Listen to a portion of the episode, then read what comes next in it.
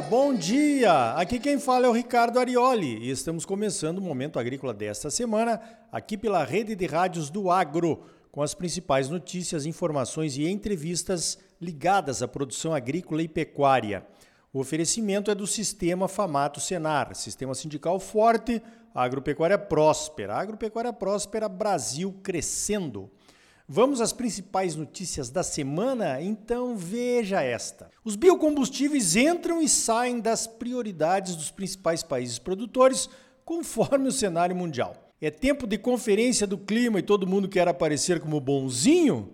É tempo de preços de petróleo nas alturas? Vamos promover os biocombustíveis. É tempo de inflação dos alimentos? É tempo de guerra e de sanções econômicas? Os biocombustíveis deixam de ser prioridade ligeirinho. Isso já aconteceu em diversos países e aqui no Brasil acontece também. Nem bem foi lançado um programa oficial de biocombustíveis, o RenovaBio, que deveria trazer segurança para investidores e para o mercado, e a política já mudou. Foi só a soja subir no mercado internacional e o governo diminuiu a obrigatoriedade de adição de biodiesel ao diesel de 14% para 10%, tentando diminuir o preço do diesel. Esqueceu a geração de empregos, a industrialização agregadora de valor às nossas commodities, a diminuição drástica de gases de efeito estufa, os ganhos diretos e indiretos na arrecadação dos estados e a possível queda no custo de produção, principalmente das carnes. A medida só trouxe incertezas para o setor.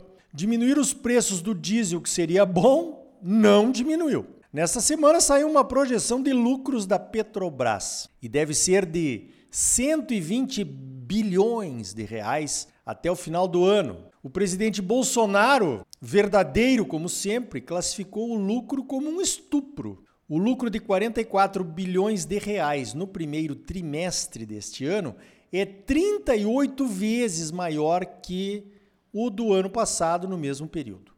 Com guerra e pandemia e tudo que temos direito aí. O presidente Bolsonaro tem razão. Com a inflação comendo solta, ele tem muita razão, mas parece que não pode fazer nada. A Petrobras admite que boa parte deste lucro estratosférico vem de uma empresa agora saneada, vem do petróleo, mas também vem das margens do óleo diesel. Mas se é assim, por que então não retomar a política de biodiesel? Não dá para entender. Pois então, voltando aos biocombustíveis, essas mudanças nas políticas dos biocombustíveis não acontecem só aqui. Nos Estados Unidos acontecem também, mesmo sob um governo do Partido Democrata, que costuma ser mais verde, digamos assim, do que os governos republicanos. Um relatório do USDA, chamado de Avaliando Futuras Oportunidades de Mercado e Desafios para o E15 e misturas mais altas de etanol, mostra que o auge do etanol foi de 2000 a 2010, quando o uso aumentou quase 700% lá nas terras do tio Sam.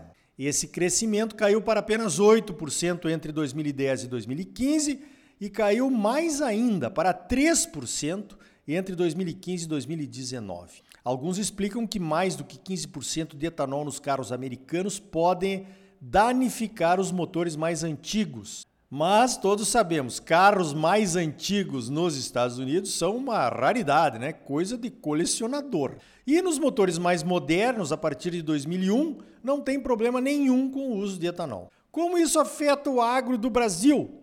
Afeta diretamente o preço do milho. Se os americanos não continuarem a promover o uso do etanol, que lá vem praticamente todo do milho, sobra mais milho para eles venderem no mercado mundial. E isso significa mais competição para o milho brasileiro. De qualquer forma, o milho brasileiro também está virando etanol e criando um mercado interno robusto para o nosso milho, o que é ótimo para promover a segunda safra e melhor ainda para melhorar ainda mais a sustentabilidade da nossa agropecuária. Lembre-se, segunda safra de milho só tem aqui no centro-oeste brasileiro, né? não tem em nenhum outro lugar do mundo. O etanol de milho ajuda também na produção de carnes. O DDG, que é o produto com proteína concentrada que resulta após a retirada do amido do milho, usado para produzir o etanol, compete com farelo de soja e pode diminuir os custos da ração. Em alguns casos, a ração representa até 80% né, dos custos de produção de frango e ovos, por exemplo. Falando em biocombustíveis, o RenovaBio trouxe a possibilidade de pagamentos por redução de emissões através dos CBIOS, papéis que podem ser vendidos em bolsa pelos produtores de biocombustíveis. Cada CBIO equivale a uma tonelada de carbono a menos na atmosfera. As usinas de biocombustíveis emitem os papéis sob as contas de supervisão da ANP, a Agência Nacional do Petróleo, usando uma calculadora chamada de Renova Calc, que olha os aspectos da produção das matérias-primas dos biocombustíveis, chamadas de biomassa. Um CBIO vale hoje entre 20 e 25 dólares na bolsa e está vendendo bem. Os preços devem subir e poderão chegar a 80 dólares por CBIO ou por tonelada de carbono evitado, né, de acordo com alguns analistas. Pois então, o RenovaBio não colocou os produtores dessa biomassa para biocombustíveis na equação dos pagamentos dos CBIOS. Apesar de que a Renova Calc, né, a calculadora do carbono evitado, usa indicadores da propriedade rural, onde a matéria-prima, a biomassa, é produzida. Então é justo que os produtores participem da remuneração por esse carbono evitado. É justo que os produtores de biomassa participem do RenovaBio. Um projeto de lei está sendo desenvolvido e deverá ser apresentado nas próximas semanas ao Congresso. As discussões entre os interessados estão acontecendo e procura-se o consenso. No caso da cana, que é cadeia curta, produtor e usina se entendendo, está feito o acordo. O milho também pode ser considerado uma cadeia curta, usina de etanol de milho e produtor de milho, né? Mas a soja não é cadeia curta, é longa pra caramba. Como saber em que fazenda foi produzida a soja que gerou o óleo de soja que foi vendido para uma indústria de biodiesel e virou combustível? As ideias estão nas mesas de negociação. Nós estamos acompanhando isso aqui no Momento Agrícola e também pela Comissão de Cereais, Fibras e Oleaginosas da CNA.